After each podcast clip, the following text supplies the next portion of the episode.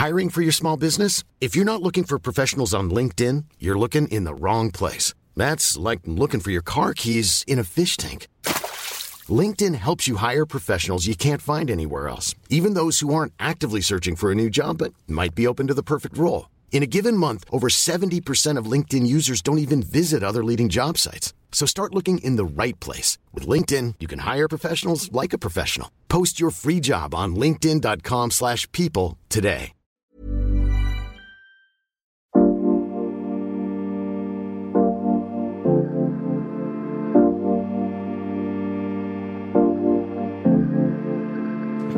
Seid ihr auch gerade so verwirrt? Im Netz tobt, könnte man schon fast sagen, ein kleiner Krieg unter den Yogis. Was Freiheit ist, was Yoga ist, was Yoga nicht ist und darf und sein soll.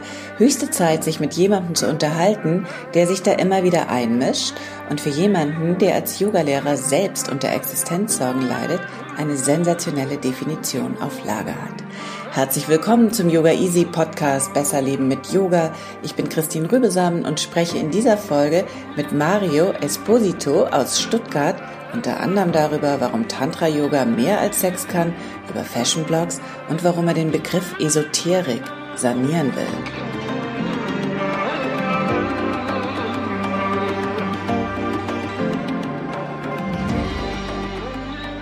Mario, du bist hauptberuflich Yoga- und Meditationslehrer und du bist mir schon seit geraumer Zeit aufgefallen und ich möchte dich fragen nach Tantra-Yoga, äh, nach Gefühlen, nach Emotionen, warum alle gerade so wahnsinnig aufgeregt sind. Der Reihe nach. Dein äh, Yoga-Weg, du bist in Stuttgart geboren, neapolitanischer Herkunft. Wie bist du beim Yoga gelandet? Das kann ich nicht mit einem Wort sagen. Also äh, ich kann äh, wirklich von mir sagen, dass ich schon immer äh, ein sehr spiritueller Mensch bin. Ich und Spiritualität, Schrägstrich, Glauben begleitet mich mein ganzes Leben. Also das heißt, ich habe auch in der Pubertät oder wenn man wenn viele äh, junge Leute dann irgendwo äh, rebellieren und sich dann irgendwo äh, quasi äh, ja nicht mehr in solchen äh, religiösen Kontexten irgendwo wiederfinden können und dann komplette mitbrechen, habe ich für mich schon relativ früh entschieden, dass ich die Dinge für mich rausziehe, die ich für brauchbar halte und äh, Dinge wie Institutionalisierung oder äh, Dogmatik äh, einfach auch als solches dann sehe und nicht, nicht für mich übernehme.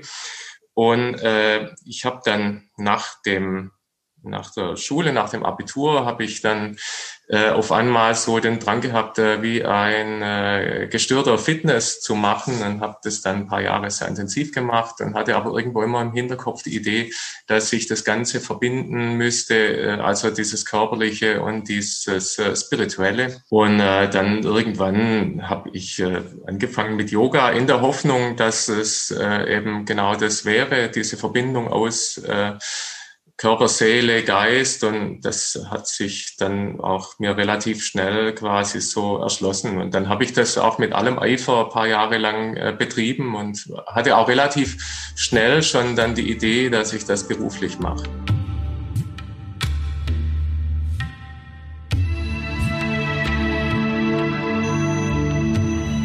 Das letzte Jahr war nicht lustig für uns Yogis. Die Schockstarre nach der ersten Welle, der Lockdown mit seinen Online-Klassen, dazu das Gerangel mit den Fitness-Flatrates durch den Urban Sports Club. Als die Studios dann im Sommer mal kurz öffnen durften, ging niemand hin. Wir bei Yoga Easy verstehen uns als Partner, unterstützen Lehrer und Studios und bieten Live-Klassen an, um denen, die nicht alleine üben wollen, einen, wenn auch digitalen gemeinsamen Raum zu bieten. Was wird, weiß niemand. Denn wenn nach der Pandemie die Yogis wieder in ihre Schulen wollen, ist nicht klar, ob die noch da sind und nicht doch der tausendste Coffeeshop oder Sarah-Laden. Mario und seine Frau Susanne, ebenfalls Yogalehrerin, haben, man muss sagen, Gott sei Dank, kein Studio. Die äh, Kollegen von uns, die ein Studio haben, haben fürchterlich zu kämpfen, wie du sicher auch weißt, von im Freundeskreis, ja. im Bekanntenkreis. Und ähm, viele von äh, uns stehen da wirklich äh, in existenziell äh, schon sehr an der Kippe. ähm, wenigstens kein Studio, ist ein komischer Satz, aber der passt in diesem Fall. Trotzdem seid ihr selbstständig.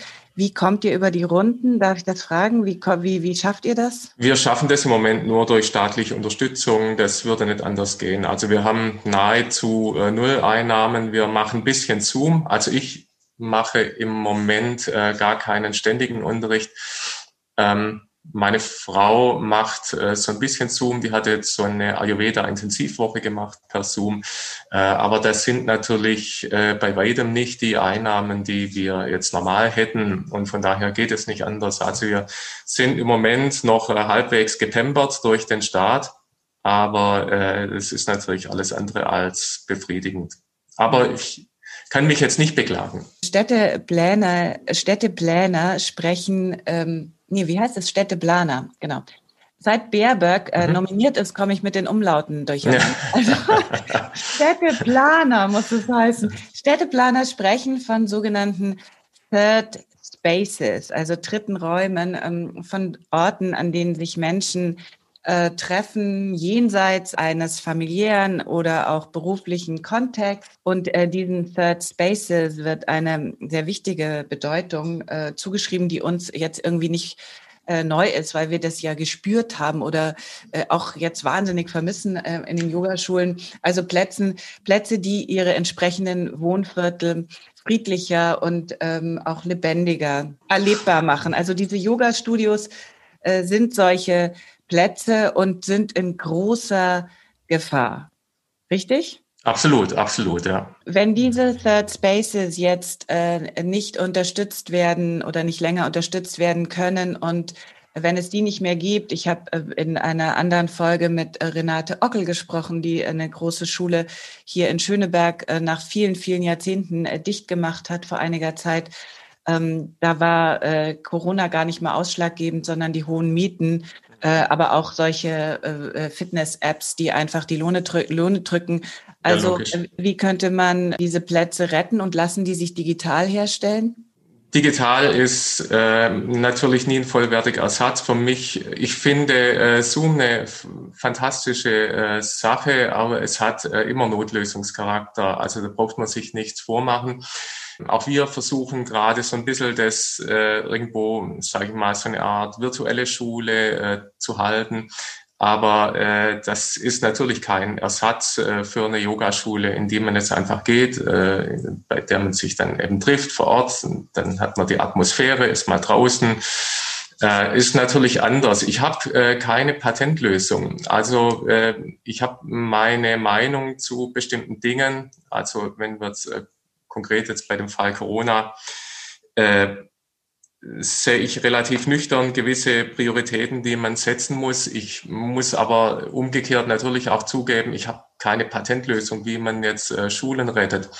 Äh, ich denke, äh, der äh, Staat oder die Regierung wäre gut beraten, wenn sie ähm, solche Projekte äh, fördert, wirtschaftlich fördert, ich hätte es gut gefunden, wenn der Gesetzgeber Regelungen geschaffen hätte für Mieten, also zum Beispiel, äh, dass man zu Zeiten des Lockdown die Mieten um einen Prozentsatz X absenkt, so dass sich die Last einfach nicht nur auf den Mieter, sondern eben auch auf den Vermieter ein Stück weit verteilt oder dass der Staat dann eben Mietzuschüsse gewährt. Ich bin jetzt auch nicht ganz genau informiert, wie die Möglichkeiten für Schulen sind, äh, da Dinge über Hilfen zu kompensieren. Aber äh, das geht nicht ohne staatliche Hilfe, ohne staatliche Regulierung auch, denke ich. Aber ich habe keine Patentlösung. Für mich wäre jetzt keine Lösung zu sagen, die Schulen sind wichtig, deswegen machen wir die jetzt in der Hochinzidenzphase auf. Das wäre für mich nicht der Weg.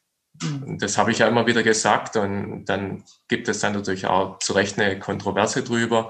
Ich äh, verstehe das auch, wenn man das anders sieht, aber ich sehe da einfach dann die Priorität, die da heißt Menschenleben, Gesundheit und natürlich kann man es argumentieren, es trägt auch zur Gesundheit bei, wenn die Leute ins Yoga gehen.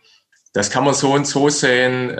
Also ich selber mache das jetzt hauptberuflich seit äh, über 15 Jahren, aber ich hätte mich jetzt äh, vermessen gefühlt, wenn ich äh, behauptet hätte, die Leute sind jetzt äh, abhängig von meinem Unterricht. Wenn ich nicht unterrichte, werden die krank oder so. Das finde ich eine gewisse Hybris. Also. Was machst du denn selber äh, mit deiner, mit, mit, mit deinen Gefühlen gerade? Also du kannst nicht in ein, du kannst nicht in ein Yoga-Studio gehen, du, du triffst da nicht auf Gleichgesinnte. Es gibt eine freundliche Kontroverse, sondern diesen Raum gibt es nicht. Es gibt nur mehr einen digitalen, äh, algorithmisch, äh, Algorithmus gesteuerten, aufgeheizten, ein aufgeheiztes Facebook-Schlachtfeld. Ähm, was machst du mit deinen Gefühlen? Noch dazu als Sizilianer. Ich muss das Klischee nochmal erwähnen.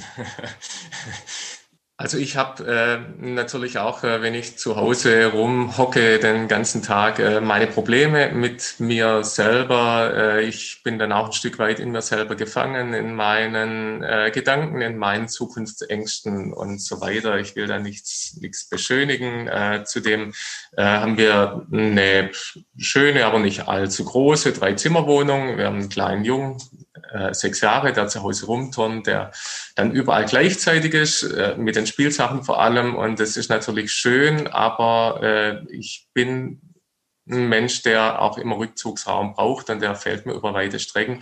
Und äh, darunter leide ich ganz klar, besonders wenn draußen schlechtes Wetter ist und ich nicht raus kann. Ähm, was ich mache, ist, ich versuche mich zu entspannen, ich versuche mich zu disziplinieren, ich versuche mir zu sagen, es kommen bessere Zeiten und ich versuche gute Stimmung äh, in meiner Familie zu verbreiten, beziehungsweise auch selber nicht zu schlechte Laune auszustrahlen. Das gelingt mir alles mal besser und mal schlechter. Ich sehe die, die gegenwärtige Situation als Krise, wenn ich jetzt äh, das mit einem Krieg vergleiche, ist das natürlich sehr stark übertrieben äh, und natürlich äh, nicht, nicht wirklich angemessen. Äh, wenn man denkt jetzt Menschen, die in Syrien irgendwie leben oder dort fliehen müssen, die machen natürlich anderes mit. Es soll jetzt auch kein Whataboutism sein. Ich will nur sagen, äh, wir durchleben eine Krisensituation, wie wir die, also wie ich die bisher in meinem Leben, und ich bin jetzt etwas über 50, nicht kannte. Und ich gehe auch davon aus, da will ich nichts beschönigen, dass wir alle auf eine gewisse Art äh, Traumata davontragen. Sicher nicht so schlimm wie Leute, die jetzt ausgebombt werden oder die äh, irgendwo äh, versklavt werden oder äh, ähm, äh, vergewaltigt werden auf ihrer Flucht oder was weiß ich. Äh, aber wir haben, wir tragen äh, nicht nur wirtschaftliche, sondern auch äh, seelische Verletzungen davon. Das, das will ich nicht beschönigen. Das sehe ich ganz klar, dass das auch dann in der Folgezeit erst so ein bisschen spürbarer werden wird zusätzlich natürlich noch die Spaltung in der Gesellschaft. Also ich will das nicht beschönigen und äh, das Einzige, was ich sagen kann, ist hoffen auf bessere Zeiten. Ich bin davon überzeugt, dass das Ganze auch wieder anders wird mit den Impfungen und dass wir dann auch wieder heilen können als Gesellschaft. Also ich bin im Großen und Ganzen Optimist. Ich, ich habe dafür Verständnis, wenn Leute die Nerven verlieren. Bei mir liegen die Nerven auch mitunter blank.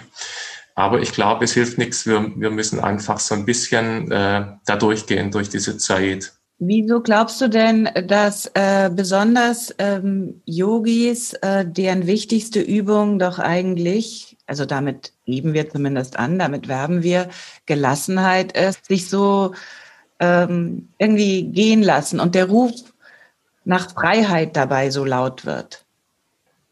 Vielleicht ist es einfach äh, ein Klischee, dass, dass Yogis, Yoginis äh, ruhig sind. Also ich kenne das selber von mir, wenn ich äh, mit meiner Familie bei meinen Eltern äh, am Sonntagnachmittag zum Kaffee trinken bin.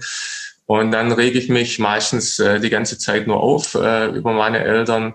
Äh, und dann äh, sagen die, was regst du dich so auf? Wir dachten, du machst Yoga und dann rege ich mich eben noch mehr auf. Also das ist, ich kann das weder von mir noch, noch von anderen jetzt irgendwie wirklich äh, sagen, dass wir besonders äh, ruhig sind. Was, was es gibt im Yoga ist natürlich ähm, diese Idee, dass man die materielle Existenz oder letztlich die Welt, in der wir leben, als etwas Relatives ansieht. Ist dieser äh, vedantische oder auch tantrische äh, Gedanke, dass äh, die Welt, in der wir leben, ein äh, Konzept ist. Im Yoga nennt man das dann manchmal Maya, die Illusion.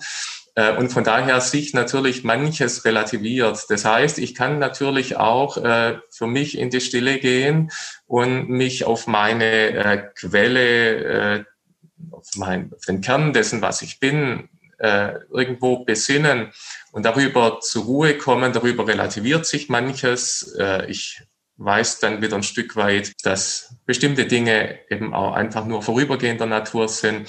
Aber äh, andersherum führt das natürlich gerne zu dem Problem des ich, ich mag so Schlagworte nicht so gerne, aber das äh, liest man dann manchmal als äh, äh, Spiritual Derailing also, dass man, ne, Bypassing, Entschuldigung, Spiritual Bypassing, also, dass man tatsächlich irgendwo Probleme wegschiebt, äh, indem man sagt, äh, du bist in der Bewertung, du bist in der äh, Dualität, ja, und das finde ich natürlich wenig hilfreich. Also da finde ich das dann manchmal authentischer und ehrlicher, äh, zu der inneren Unruhe und zu der inneren Zerrissenheit zu stehen. Und das geschieht vielleicht manchmal zu wenig, weil man eben sich selber das äh, äh, diese Last auferlegt, als Yogi doch äh, gefälligst ruhig und besonnen zu sein. Aber das sind natürlich alle nur Menschen, ist ja klar. Das heißt, diese Krise hätte eine kleine unverhoffte Nebenwirkung, dass wir uns selber ein bisschen von dieser Erwartung befreien könnten. Ja, natürlich. Also wenn man das jetzt yogisch ausdrückt, könnte man sagen, das ist so ein bisschen der äh, Shiva-Aspekt. Es geschieht Enttäuschung. Ja, wir werden ein Stück weit äh, wird unsere Welt gerade auch zurechtgerückt. Wir werden teilweise äh, ja, es geschieht Demaskierung, es werden äh, Klischees äh, zurechtgerückt und es werden letztlich teilweise auch unsere Lebenslügen äh, äh, zerstört. Und das kann man vielleicht jetzt sagen, es ist notwendig, aber äh, unangenehm ist das allemal.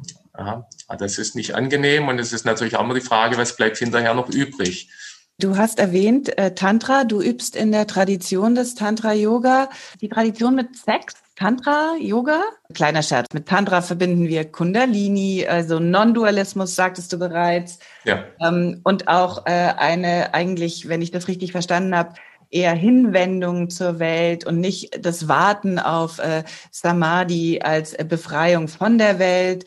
Rod Striker, äh, Sally Campton, John Friend, äh, du, Mario Esposito. Was fasziniert dich an Tantra-Yoga? Also ich würde das äh, jetzt so ein bisschen äh, relativieren mit äh, tantrischer Tradition. Tatsächlich habe ich einfach äh, klassischen integralen Yoga gelernt in meinen Ausbildungen und komme äh, im Grunde aus der Ecke, aber ich habe für mich ähm, selber einfach erkannt, dass mir von diesen verschiedenen äh, Philosophie-Richtungen, die es im Yoga gibt, also sind ja halt eben dann die äh, sechs orthodoxen äh, Philosophierichtungen und zusätzlich dann natürlich noch äh, Dinge, die äh, im Yoga auch eine Rolle spielen, wie Buddhismus, Jainismus, Tantra, die eben nicht äh, vedisch autorisiert sind, aber dennoch zum Yoga äh, dazugehören. Und ich habe irgendwann für mich selber realisiert, dass mir Tantra das nächste ist, aus verschiedenen Gründen.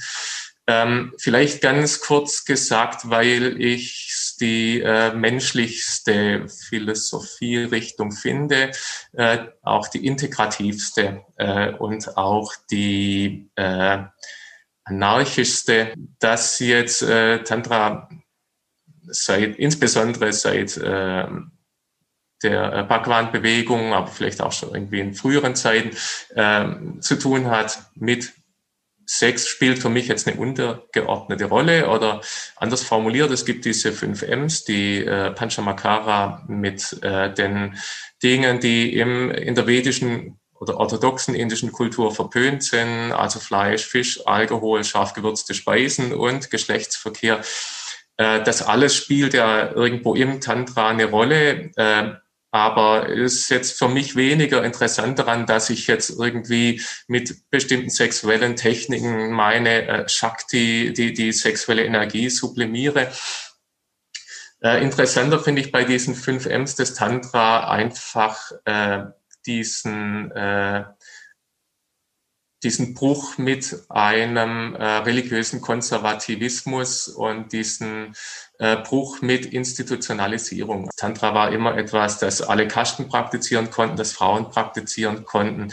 Und äh, die, die Tantrikas, die waren immer wie Verrückte oder die in der äh, Öffentlichkeit äh, ganz äh, verrückte Sachen machen äh, und sich letztlich diesem Bild eines Yogi oder eines Yogameisters ein Stück weit entziehen.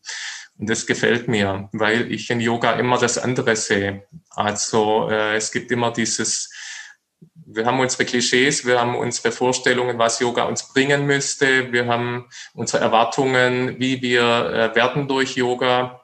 Und Yoga ist im Grunde immer das andere, das, was jenseits dessen ist, was jenseits dieser Erwartung passiert. Ne?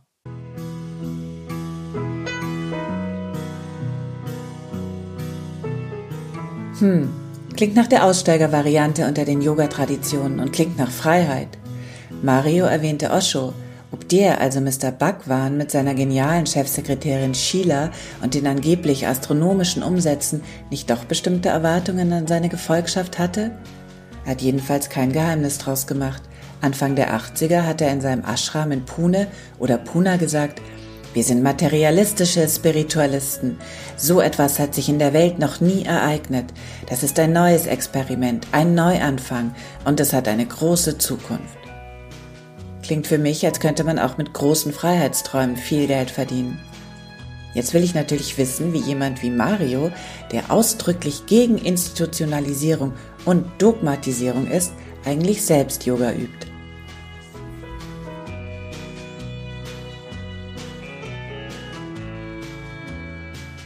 Das wechselt äh, im Moment äh, relativ minimal. Also äh, ich bin äh, eisenhart der Meinung, dass wenn ich äh, über lange Zeit keine Lust habe zu üben, dann, dann mache ich das nicht. Es gibt Zeiten, in denen ich intensiv übe äh, und es gibt Zeiten, in denen ich äh, zumindest jetzt, was das körperlich anbelangt, also Pranayama, Asanas und dann eben vielleicht eine entsprechende Ernährung dazu, sehr minimal mache. Äh, das ist auch derzeit der Fall. Immer wenn ich merke, ich kann mir das nicht mehr wirklich beantworten, warum ich das mache, dann lasse ich das lieber sein, solange bis ich wieder weiß, äh, was mir daran gefällt. Das bedeutet aber nicht, dass ich äh, kein Yogi mehr bin oder keinen Yoga mehr mache. Äh, Yoga ist für mich natürlich mehr als Yoga, Mathe und Pranayama. Das ist für mich äh, innere Zwiesprache äh, oder, oder Gebet, Meditation. Ähm, oder einfach äh, ein Waldspaziergang und äh, sich irgendwo in der, in der Einheit sein. Das alles ist Yoga. Und ich habe wenn wir, weil du jetzt gesagt hast, anarchistisch, also ich habe gesagt, anarchisch ist so eine kleine äh, Bedeutungsnuance. Es geht mir dabei jetzt weniger um äh, diesen politischen Anarchismusbegriff, äh, sondern äh, es geht mehr äh, um dieses äh, eher äh, sich dem Dogma entziehende. Das ist für mich dieser Bereich, den ich im Yoga erforschen will. Ich sehe Yoga weniger, ich, diese, diese institutionalisierte Form von Yoga äh, mit bestimmten Vorstellungen, wie ein Yogi zu sein hat oder was man machen darf, finde ich nicht so spannend. Für mich ist spannend äh, diese unmittelbare, sehr subjektiv erfahrene, äh, subjekt, subjektiv erfahrene Spiritualität. Das heißt, ähm, dass ich einfach mich, mich selber spüre. Und dann kann das sein, ich mache irgendwelche Dehnübungen auf meiner Matte, die vielleicht dann auf einmal gar keine Asanas mehr sind, im klassischen Sinn zumindest. Äh, oder dass ich, ich, ich weiß jetzt nicht. Ne? Und manchmal ist es so, dass ich unter der Dusche Mantras rezitiere auf einmal. Ähm, und äh, ich mache auch Dinge, die dann manche als äh, nicht so yogisch ansehen. Ich bin irgendwie so ein bisschen, äh, weiß nicht, ich schaue mir dann gerne irgendwelche äh, Fashion- oder Style-Blogs an oder gucke mir Videos an, wie manche ihre, ihre Schuhe polieren oder so. Ja, und äh, ja, das, das finde ich dann irgendwie, äh, und dann würden manche sagen, ja, aber äh, was, was ist mit Yoga? Und äh, ich, ich mache das immer irgendwie so ein Stück weit, äh, wie ich das Gefühl habe, dass ich mich noch spüre bei der Sache. Und das ist auch das, was ich den Leuten versuche beizubringen. Es gibt äh, Phasen, in denen, oder gab auch bei mir Phasen, in denen ich sehr, sehr streng war mit Ernährung, sehr streng war mit äh, Übungen und Praxis. Äh, und es waren sehr, sehr wertvolle Phasen und die kommen auch immer wieder. Aber äh, ich war nie so, äh, dass ich das dann von anderen verlangt hätte. Und ich sehe das immer als Phasen an. Und äh, ich sehe das an als etwas, das mir in dem Moment äh, Freude macht, aber nicht zu etwas dient. Ja. Wenn das dieser, die Art und Weise ist, wie wir üben, persönlich, jeder so wie er meint, in, in ständiger, äh, mal strikterer, mal lässigerer Reflexion, Gibt es dann trotzdem irgendwas, was wir gemeinsam, also als Mindestkonsens formulieren können, was Yoga zum Beispiel nicht sein sollte vielleicht? Würdest du das einfach mal, würdest du mal vorangehen und einen Vorschlag machen? Minimalkonsens ist natürlich ein Stück weit äh, diese bekannte Definition aus dem Yoga Sutra. Also Yoga ist die äh, Ruhe der Gedanken. Ähm, Chitta Fritti Nirodha. Genau, so ist es. Minimal ist für mich äh, persönlich, aber das können andere anders sehen, dass Yoga ein spiritueller Weg ist, dass Yoga Spiritualität ist. Es ist die Frage, was ist Spiritualität? Ähm, das ist für mich das Gewahrsein, dass wir als göttliches Selbst oder als Atma oder als unsterbliche Seele eine Art äh, Selbstzweck sind. Das heißt, äh, dass wir als Menschen, als du und ich leben, äh, muss keinem Zweck dienen. Ja, es gibt manchmal aus meiner Sicht das Missverständnis, dass wir eine Lebensaufgabe zu erfüllen hätten. Äh, das macht uns manchmal zu Fanatikern, weil wir der Meinung sind, dieser äh, gottgegebenen Aufgabe jetzt alles unterordnen zu müssen. Ich denke, äh, es ist einfach so, dass wir alle dieses Selbst, dieses göttliche Selbst sind, das sich erleben möchte in Freude und Leid. Und äh, dass wir, wenn wir Yoga üben oder wenn wir spirituell handeln, äh, bedeutet das immer, wir handeln in der Bewusstheit, dass wir keinen Zweck erfüllen müssen in unserer Existenz. Ich will das nochmal ein bisschen präzisieren wenn wir äh, jetzt Geld verdienen, so sagen wir heute, wir müssen Geld verdienen. Das heißt, wir äh, gehen auf die Arbeit äh, und wir arbeiten dann, damit wir einen Lohn bekommen oder bezahlt werden, können wir Essen kaufen und leben. Äh, das heißt, wir handeln immer irgendwo zweckorientiert. Und dann gehen wir ins Yoga mit der Idee, dass wir äh, schöner oder gesünder oder äh, moralischer werden. Das heißt, äh, im Prinzip machen wir das Gleiche wieder. Wir handeln zweckorientiert. Äh, deswegen habe ich vorgesagt, Yoga ist das andere. Also Yoga fängt für mich erst da an, wo ich äh, dem dieses Zweckdenken loslasse. Und tatsächlich, ich habe vorher gesagt, Yoga ist sehr subjektiv. Äh, das würden meine SchülerInnen jetzt nicht so unbedingt unterschreiben, weil ich teilweise anatomisch sehr, sehr exakt, fast pedantisch bin. Äh, aber es geht mir auch darum, dass wir hingebungsvoll und ganz wach und bewusst sind in dem, was wir machen. Das heißt, wenn wir Asanas üben, dann üben wir nicht die Asanas, damit wir äh, gesünder bleiben oder gedehnter werden oder die Rückenschmerzen einen Begriff bekommen. Also man kann das natürlich deswegen üben, aber äh, für mich ist der eigentliche Grund, dass wir mit den Asanas im Grunde ein äh, Gebet sprechen mit unserem Körper oder dass wir mit den Asanas eine Meditation üben, bei denen der Körper oder das Asana das Meditationsobjekt ist, das uns letztlich in die Stille führt und die Handlung, Karma oder Kriya in Sanskrit, äh, ist für mich immer dann, äh, es klingt jetzt oder ist jetzt ein religiöser Begriff, ist für mich immer eine Opferhandlung. Opferhandlung in dem Sinn, dass wir eine Handlung vollbringen, die äh, keinem äußeren Zweck dient. Also man kann sich das jetzt wirklich mal so dieses Bild vorstellen, äh, so in den alten vedischen Zeiten, äh, das kann man jetzt verwerflich finden, aber da gab es ja dann halt auch Tieropfer oder die haben äh, nah oder würde heute noch dann bei den Pujas wird Nahrung geopfert, wird äh, Ghee äh, dargebracht und äh, Dupa, Räucherwerk und was weiß ich was. Ja, das wird äh, dem Göttlichen dargebracht. Jetzt ist es ja so, dass der liebe Gott nicht unser Räucherwerk braucht und auch nicht die Gie, mit der wir die Statue übergießen. Also liebe Gott hat da nichts davon. Wir haben etwas davon, weil wir eine Handlung machen, die zweckfrei ist. Und wir erinnern uns damit, äh, auch wenn wir uns dessen nicht bewusst sind, aber äh, das Ritual tut seine Wirkung. Wir äh, würdigen damit äh, diese aus meiner Sicht Tatsache, äh, dass unsere Existenz zu nichts äh, dienen muss, außer dass wir auf der Welt sind und da sind und uns erleben. Ja.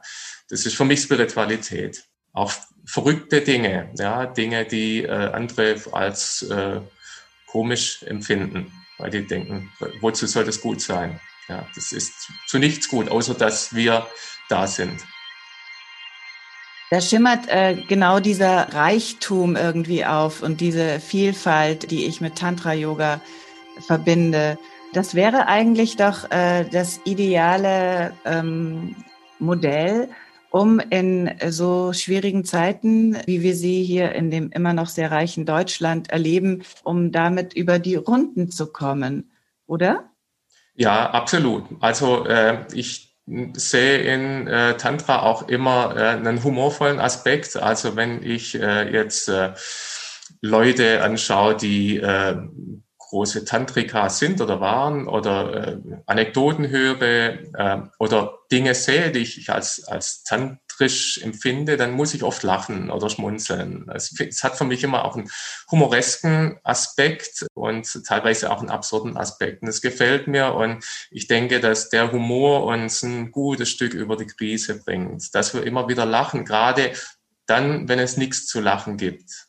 Das ist, glaube ich, was ganz Wichtiges, ja spielt, spielen Werte wie Respekt, Ethik, Moral, die ich jetzt in deiner Definition überhaupt nicht gefunden habe, spielen die für dich in deiner, in deiner Lebenspraxis eine Rolle als Yogi? Ja, abs absolut. Also absolut. Äh, also Respekt ist äh, grundsätzlich wichtig, vor allem Leben, äh, dass wir äh, respektvoll miteinander umgehen. Das heißt aber nicht, dass wir uns nicht streiten durften oder nicht äh, wütend äh, übereinander sein durften. Und natürlich habe ich auch hohe moralische Vorstellungen, ob ich denen selber immer gerecht werde, das ist natürlich auf einem anderen Blatt. Und zu dem Begriff Freiheit, das ist natürlich ein äh, ambivalenter Begriff, der nicht nur viel strapaziert ist, sondern der auch viele äh, Deutungen zulässt. Also da ist zunächst mal bei uns gerade im Westen in der Moderne oder Postmoderne immer noch dieser Aufklärungs, der Begriff, dass jeder erwachsene Mensch die Entscheidungsfreiheit hat, die Freiheit über seine Entscheidung, die Freiheit, sich für das Richtige zu entscheiden. Äh, das ist ein sehr gängiger Begriff, der heute noch, würde ich sagen, gesellschaftlich vorherrschend ist. Ich würde den Begriff aber gleich ein Stück weit äh, relativieren, weil von einer gewissen Warte aus natürlich immer die Frage ist, wie frei sind wir wirklich? Natürlich äh, kann man sagen, jeder ist für seine Handlungen selber verantwortlich. Ich sage das ja auch öfter. Aber tatsächlich ist es so, dass wir alle einen äh, sozialen Background haben. Wir haben alle eine Physis mit äh, Hormonen und Neurotransmittern. Wir haben bestimmte Dinge erlebt, Kindheitstraumata, die uns äh, geprägt haben. Das heißt, äh, diese Dinge bestimmen uns ein Stück weit, ob wir wollen oder nicht. Und von daher entsteht eine ambivalente Situation. Das heißt, im Grunde bin ich frei in meinen Entscheidungen, im Grunde bin ich aber auch äh, in allem ein Stück weit vorherbestimmt. Es ist beides gleichzeitig. Es ist so, wie wenn ich sage, äh, bei Verliebtheit, einerseits ist ein romantisches Gefühl, andererseits laufen parallel hormonelle Dinge ab, die, äh, wenn diese hormonellen oder Neurotransmitter-Sachen nicht so stattfinden würden, wäre auch die Verliebtheit nicht da. Trotzdem ist es nicht nur hormonell, ja, es ist irgendwie beides. Und das lässt sich irgendwo nicht, nicht ganz auflösen oder nicht ganz klar äh, sagen. Ich bin jetzt natürlich auch kein Wissenschaftler. Und dann gibt es natürlich diesen religiösen oder yogischen Begriff von Moksha oder Mukti. Das heißt, äh, dass wir, wenn wir sagen, wir äh, erlangen Moksha, dann bedeutet das, wir sind verwirklicht in dem Sinn, dass wir frei sind von Karma. Karma wäre dann eben das, was uns in die Wiedergeburt zwingt, in diese, in dieser Welt hält. Äh, zum Beispiel als die Idee, etwas erledigen zu müssen. Und äh, wenn wir das in einem gnädigen Moment auflösen und in einem gnädigen Moment äh, frei sind äh, von diesem Zweckdenken oder von diesem Denken, etwas erledigen zu müssen, dann ist für einen vielleicht nur Sekundenbruchteil Moksha erlangt und äh, wir sind dann eben quasi erleuchteten Zustand oder Zustand der Einheit, äh, wie auch immer. Und dann gibt es natürlich auch eben dieses Problem, oder es gibt dann diesen Begriff, äh, Mumukshutva, die Sehnsucht nach Befreiung. Mhm. Und die kann natürlich selber zu einer großen Fessel werden. Ja, also, dass wir äh, in unserer Sehnsucht nach Befreiung dann äh, festhängen irgendwo in, äh, weil wir natürlich äh, auch diese Sehnsucht irgendwo oder diesen Wunsch loslassen wollen. Ja, wenn man jetzt denkt, äh, Freiheit von Karma, Freisein von Karma bedeutet ein Stück weit auch äh, Freisein von Wünschen, von Dingen, die mich treiben.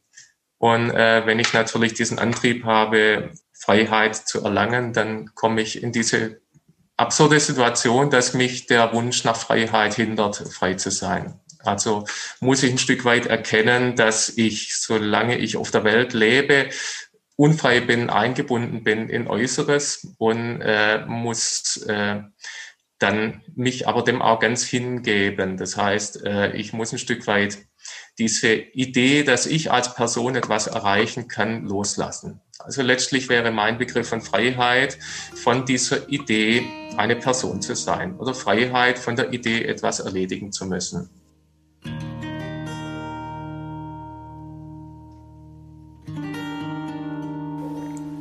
Freiheit von der Idee, eine Person zu sein. Frei davon zu sein, etwas erledigen zu müssen. Da denke ich an Wochenende, jedenfalls so wie es früher war, aber so meint es Mario natürlich nicht. Meinungsfreiheit, verankert im Artikel 5 des Grundgesetzes, schützt die Freiheit, Meinungen frei zu äußern und zu verbreiten. Gott sei Dank. Gott sei Dank haben wir diesen Artikel und alle dürfen bei uns sagen, was sie wollen, ohne ins Gefängnis zu wandern. Trotzdem ist die Verlockung, frei von Meinungen zu sein, gerade ziemlich verlockend für mich. Ich zumindest weiß mit Sicherheit, dass ich zu den wirklich meisten Themen überhaupt nichts Qualifiziertes zu sagen habe. Und trotzdem juckt es auch mich manchmal laut zu werden. Aber ich mache mir dabei fast nie die Mühe, meine Meinung argumentativ so transparent zu machen wie Mario. Hm.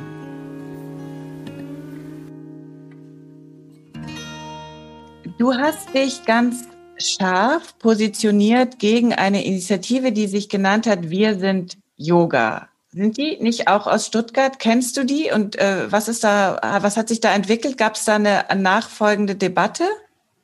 Hm, nicht wirklich. Also ähm, ja, äh, es gibt die Debatte im Netz, aber äh, es also die Leute sind aus Stuttgart äh, teilweise. Äh, ich bin jetzt nicht ganz im Klaren darüber, wer genau äh, die Macher sind von Wir sind Yoga.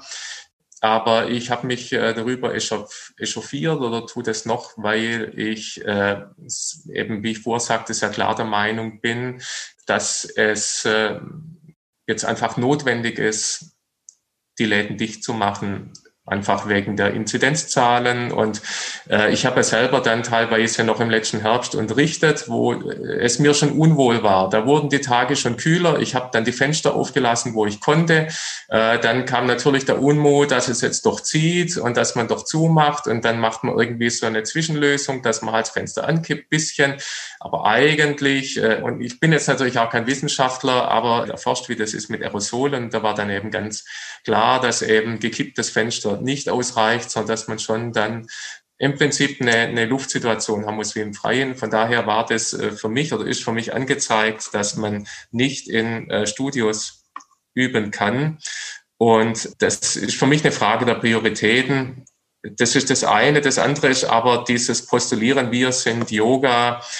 Das finde ich einfach Gut, da kann man sagen, das ist ein verkürzter Slogan. Das ist natürlich auch so ein bisschen bewusst plakativer und provokanter gehalten. Aber im Ganzen habe ich einfach da ein Stück weit dieses diese persönliche Opferbereitschaft vermisst und würde den Protagonisten in gewisser Weise äh, unterstellen, dass sie zu sehr ihre eigene Problematik sehen. Aber das, äh, wie gesagt, ist meine persönliche Meinung. Äh, die habe ich einfach kundgetan und äh, das polarisiert natürlich, das ist mir auch klar.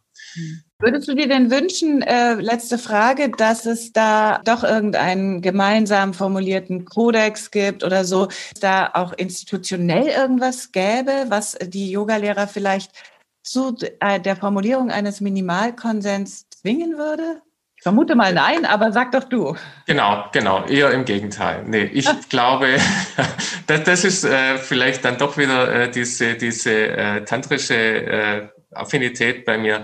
Äh, ich will nicht noch mehr Institutionalisierung. wir haben äh, Ausbildung mit Zertifikaten und wir haben äh, Berufsgemeinschaften und äh, wir haben äh, Studios, wir haben äh, Kurzausbildungen und ähm, das hat für mich alles äh, unter dem Strich ähm, Yoga nicht wirklich besser gemacht. Ich selber bin auch in einem äh, Berufsverband und ich äh, habe auch Ausbildungen mit Zertifikaten gegeben, werde es auch wahrscheinlich äh, wieder machen. Aber das ist nicht das, was ich suche an Yoga und äh, irgendein gemeinschaftliches, das ich wüsste das jetzt nicht, wie das aussehen soll, dieses, dieses, äh, dieses Manifest. Äh, wenn es dann eins gibt und mir gefällt es, dann unterschreibe ich es gern. Aber äh, ich hätte jetzt keine äh, Lösung parat, die ich für alle verbindlich äh, machen wollte. Das ist nicht mein Anspruch.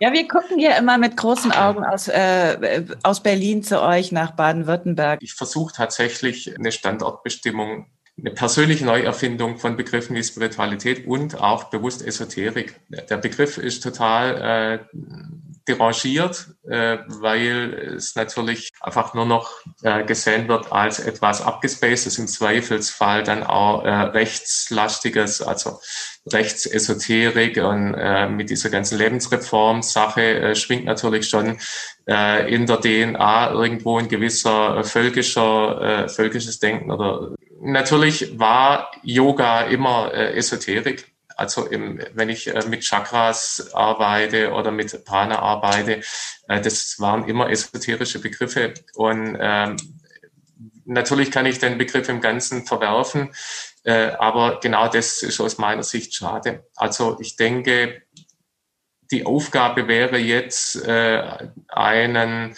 neuen Begriff von Spiritualität oder einen neuen Begriff von Esoterik äh, zu finden, der sag ich mal, in einer postmodernen Gesellschaft wie der unseren funktioniert. Der funktioniert mit einem aufgeklärten Denken. Ich bin ja jetzt niemand, der irgendwie äh, völlig weltfremd äh, durch die Gegend geht. Trotzdem bin ich als äh, spiritueller Mensch, hänge ich an diesem Begriff bisschen, äh, nicht nur an dem Begriff, natürlich auch an den Inhalten, die mit verbunden sind. Und äh, würde, das sehe ich so ein Stück weit mein Ansatzpunkt, äh, wenn ich jetzt äh, was schreibe, dass ich ein bisschen den Begriff kernsaniere, sage ich jetzt mal, ja. Okay, da kommt das Schwäbische durch. Also, das ist das nächste. Was, das ist das nächste, was wir von dir hören, die Kernsanierung der Esoterik. Viel Erfolg. Ja, danke dir, danke.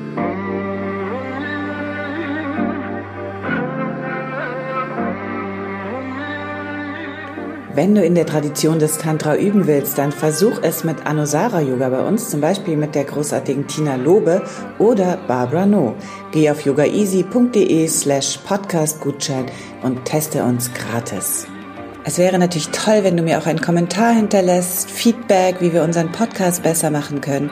Und damit sich das für dich auch lohnt, bekommst du von uns einen Monat Online-Yoga geschenkt, wenn du bei iTunes eine Rezension hinterlässt und uns einen Screenshot mailst an support at yogaeasy.de. Vergiss nicht, den Podcast zu abonnieren bei iTunes, Stitcher und überall da, wo es den Podcast zu hören gibt.